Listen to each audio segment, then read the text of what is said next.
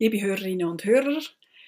Willkommen zum Podcast Historisch, Geschichte und Geschichten der Schweiz. Ich bin Nicole Billeter, freischaffende Historikerin und heute kümmern wir uns um die Erinnerung äh, zu Anna Göldi und ein bisschen auch noch um die Erinnerung an Johann Heinrich Waser, wo wir in den ersten drei Episoden kennengelernt haben.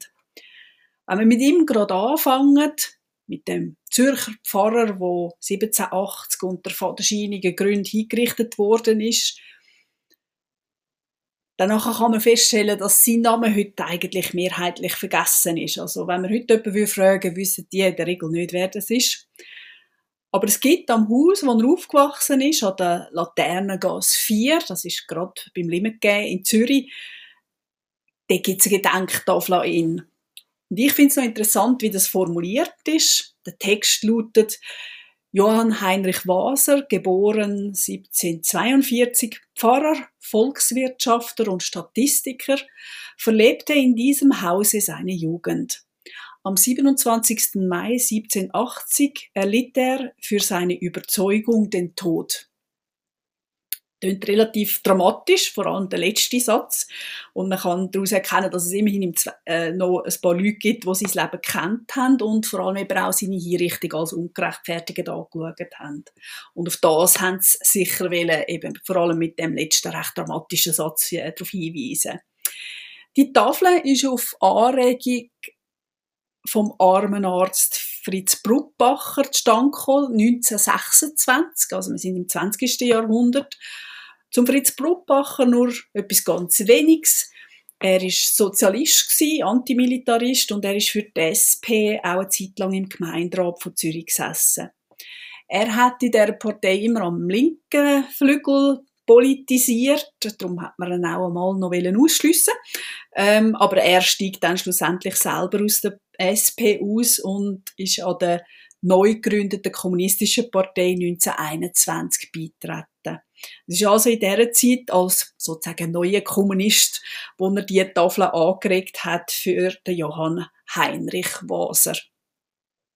Sonst ist der weitgehend vergessen. Das kann man jetzt eben im Gegensatz zu der Anna Göldi nicht sagen.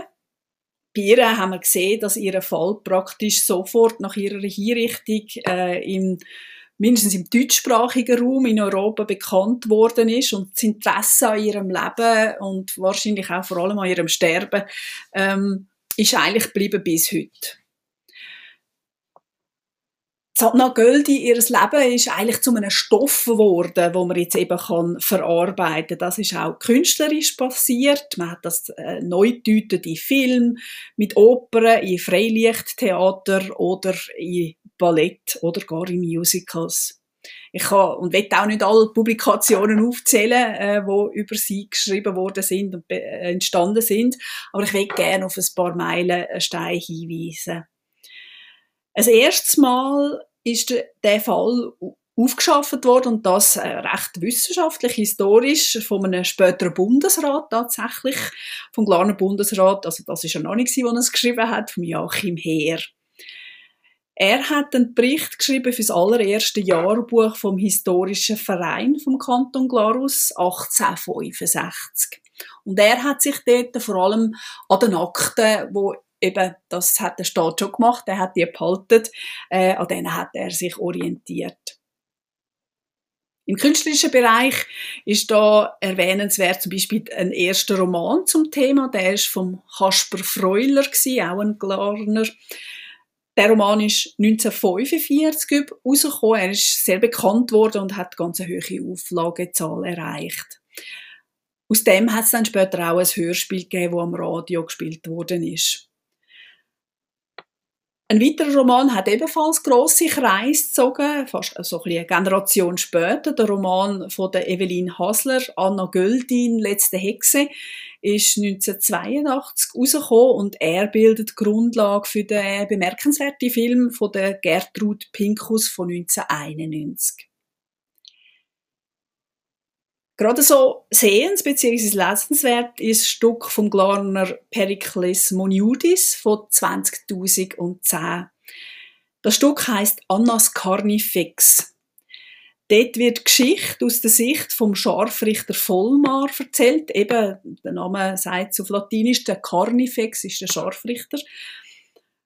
Eben aus der Sicht vom Scharfrichter und aus der Sicht auch von seinem Sohn, wo ja eben 19 ist dazu mal und das Handwerk von dem, von seinem Vater lernt. Das Theaterstück ist ein Teil von einem modernen, neuen Interesse im neuen Jahrtausend an dem Stoff bzw. an dieser Person. Und das Interesse ist nicht zuletzt von einem Museum angestoßen worden, beziehungsweise von der Stiftung, die hinter dem Museum steht. 2007 ist in Mollis das Anna Göldi Museum entstanden, eben von der Anna Göldi Stiftung initiiert. Ähm, und in Mollis ist, das, ist sie geblieben, die Ausstellung bis 2014.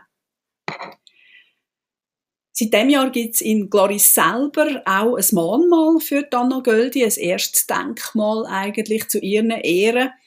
Im Gerichtsgebäude in Glaris hat das Basler Künstlerpaar Hurter Urech eine Lichtinstallation gestaltet, äh, das Licht dringt aber natürlich auch gegen außen. Es ist nicht nur im Gerichtsgebäude eingeschlossen.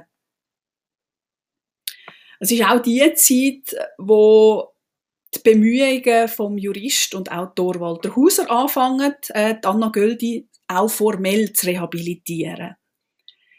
Sein erster Antrag ist vom Glarner, von der Glarner Kantonsregierung und vom reformierten Kielerrat 2007 aber mal abgelehnt worden. Die Begründung war dazu mal, dass für heutige Zeitgenossinnen und Genossen Anna Göldi eigentlich bereits als unschuldig gilt ähm, und dass man wegen dem nicht extra noch äh, muss das formell machen. Der Landrat hat allerdings eine Motion an den Regierungsrat überwiesen und der hat beschlossen, dass man die Magd eben vom Vorwurf von der Vergiftung soll entlasten Und im August 2008 hat der Landrat einen Beschluss genehmigt, dass man den Prozess gegen Anna Göldi wirklich als Justizmord soll bezeichnen und mit dem anerkennt er auch, dass das Urteil eben nach einem Verfahren zustande kommt, wo nicht rechtmäßig war.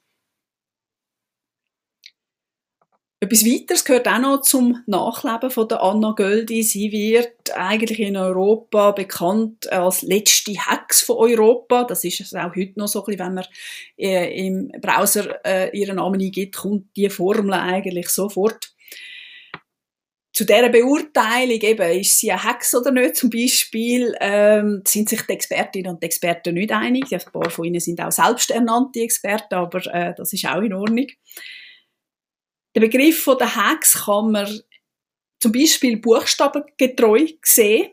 Und da kann man durchaus argumentieren, dass der Begriff eben in ihrem Zusammenhang in nicht einem einzigen offiziellen Schriftstück von der Glarner Regierung äh, bzw. von der äh, Glarner Obrigkeit von dieser Zeit vorkommt.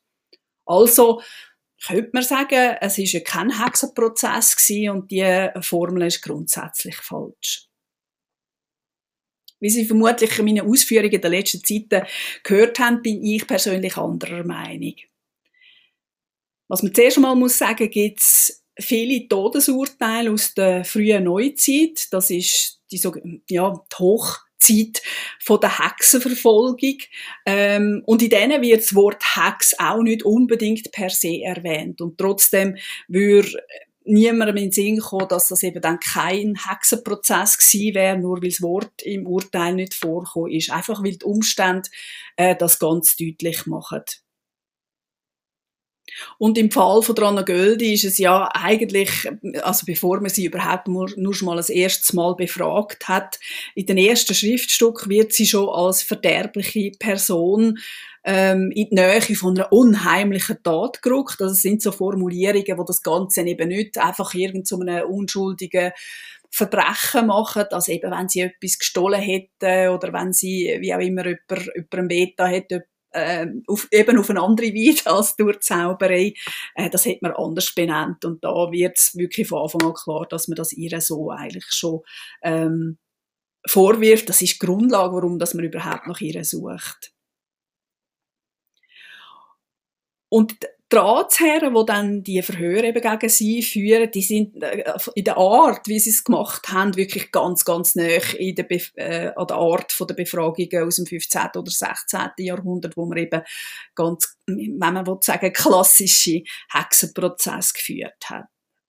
Die Herren sind überhaupt nicht überrascht, dass aus einer Süßigkeit, wo ein Mädchen gegessen hat, noch Tag und Wochen später ähm, eben sollen Metallgegenstände ausgeschieden werden, wo das Mädchen dann eben muss von sich geben, der Körper. Ähm, das ist auch eine Zeit, wo die Beschuldigte schon lange nicht mehr im Haus ist. Also man kann das in dem Sinne nicht mehr vorwerfen. Eigentlich im Gegenteil, die Herren fragen immer wieder nach, eben, wie ist jetzt das mit dem, äh, mit dem Gutzli gewesen und wie, äh, eben, dass das aus Samen entstanden ist, die Idee kommt dann mal auf, äh, und eben, dass aus dem dann, ähm, Metall soll wachsen, das scheint jetzt die Herren nicht wahnsinnig äh, zu überraschen, beziehungsweise eben, man will dann noch ein bisschen mehr wissen. Das Gleiche gilt auch dann für den Zeitpunkt, wo die Anna Göldi, ähm, den Teufel mit ins Spiel bringt Sie steht dazu mal unter allerhöchstem Druck. Sie ist schon seit Wochen eben gefangen und man hat ihr jetzt gerade gesagt, dass eben der Scharfrichter eingetroffen ist und er zeigt ihr jetzt Werkzeuge. Also äh, da ist schon klar für sie, vermutlich nehme ich jetzt mal an, dass sie im Grunde genommen verloren ist und dann wird sie sagen, was man eben von ihr hören dass mindestens dann äh, die Schmerzen schlussendlich auch aufhören unter den Foltern. Aber auch da, eine vernünftige Person hätte jetzt da das, das immer noch können abbrechen im Sinne von, ja, also wenn du jetzt noch vom Teufel anfängst, dann müssen wir eigentlich nicht weiterreden. Das heißt, ich bin absolut der Meinung, dass das Verfahren wirklich nur da dazu dient hat, dass man sie als Hex, als Zauberin, als, als Unholdin äh, entlarven und mit dem entsteht dann eben die Gelegenheit, dass man ähm, das, was eigentlich, um, um das, was eigentlich wirklich geht, über das redet eben niemand mehr, weil man das in dem Sinn vertuscht hat, indem dass man aus dem anderen Teil etwas ganz Dunkles, Mysteriöses, äh, Unheimliches gemacht hat. Das Einzige, was ich jetzt finde, dass das quasi als aufklärt kann gelten, ist im Grunde genommen nur noch die Tatsache, dass man dann noch Göldi nicht verbrannt hat, sondern ja, freundlicherweise nur noch gerade geköpft hat. Und zum Schluss, zum Nachleben von der Anna Göldi, noch das.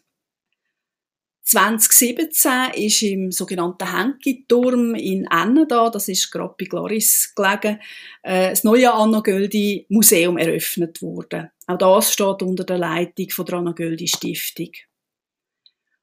Bevor ich jetzt noch weitergehe mit der Beschreibung von dem Museum, möchte ich, wie man so schön sagt, einen Disclaimer vorausschicken.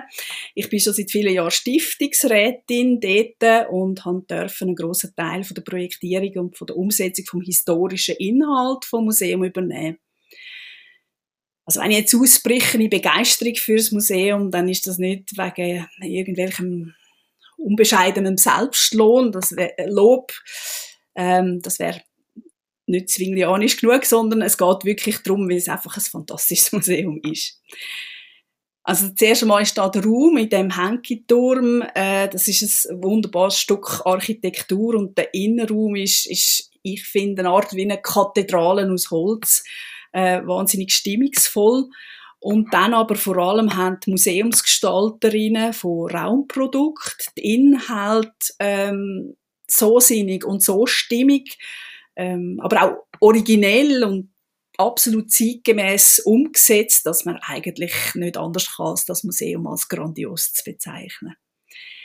Ich empfehle Ihnen auf jeden Fall einen Besuch. Es lohnt sich auf jeden Fall ins Glarnerland zu reisen, äh, um dass man in dem Museum dann mehr über die hingerichtete Magd kann erfahren aber auch über andere. Es ist auch ein Anliegen von der Stiftung bzw. ein Museum, dass man eben nicht nur an dieser Magd gedenkt, sondern eben an vielen anderen Personen, die vielleicht auch namentlich nicht mehr bekannt sind, wo man Unrecht angetan hat. Ähm, da geht es um Personen, die durch Behördenwillkür oder Menschenrechtsverletzungen zu Schaden gekommen sind. Äh, denen wird man auch dort ihre Stimme äh, zurückgeben. Da geht es jetzt in moderneren Zeiten unter anderem zum Beispiel auch um sogenannte Verdingkinder. Ähm, es ist ja nicht so, dass nur im Ancien Regime Unrecht geschehen ist, sondern auch in, unseren, in unserem Moderne steht. Und auch da, das ist, wie gesagt, auch ein Anliegen, dass man eben an allen Personen ähm, ein bisschen gedenkt, die eben ja, ihre Stimme verloren haben und wo man ihnen so Unrecht angetan hat. Sowie zu meinen ersten acht Episoden, wo thematisch einen kleinen Kreis gebildet haben. Die nächsten paar Episoden sind dann ein bisschen weniger düster, aber das Thema natürlich genauso interessant. Wir kümmern uns ums Wetter. Äh, schauen mal, was es dort alles historisch dazu zu sagen gibt. Ich hoffe, Sie hören dann wieder rein. Danke Ihnen vielmals. Bis dann, auf Wiedersehen.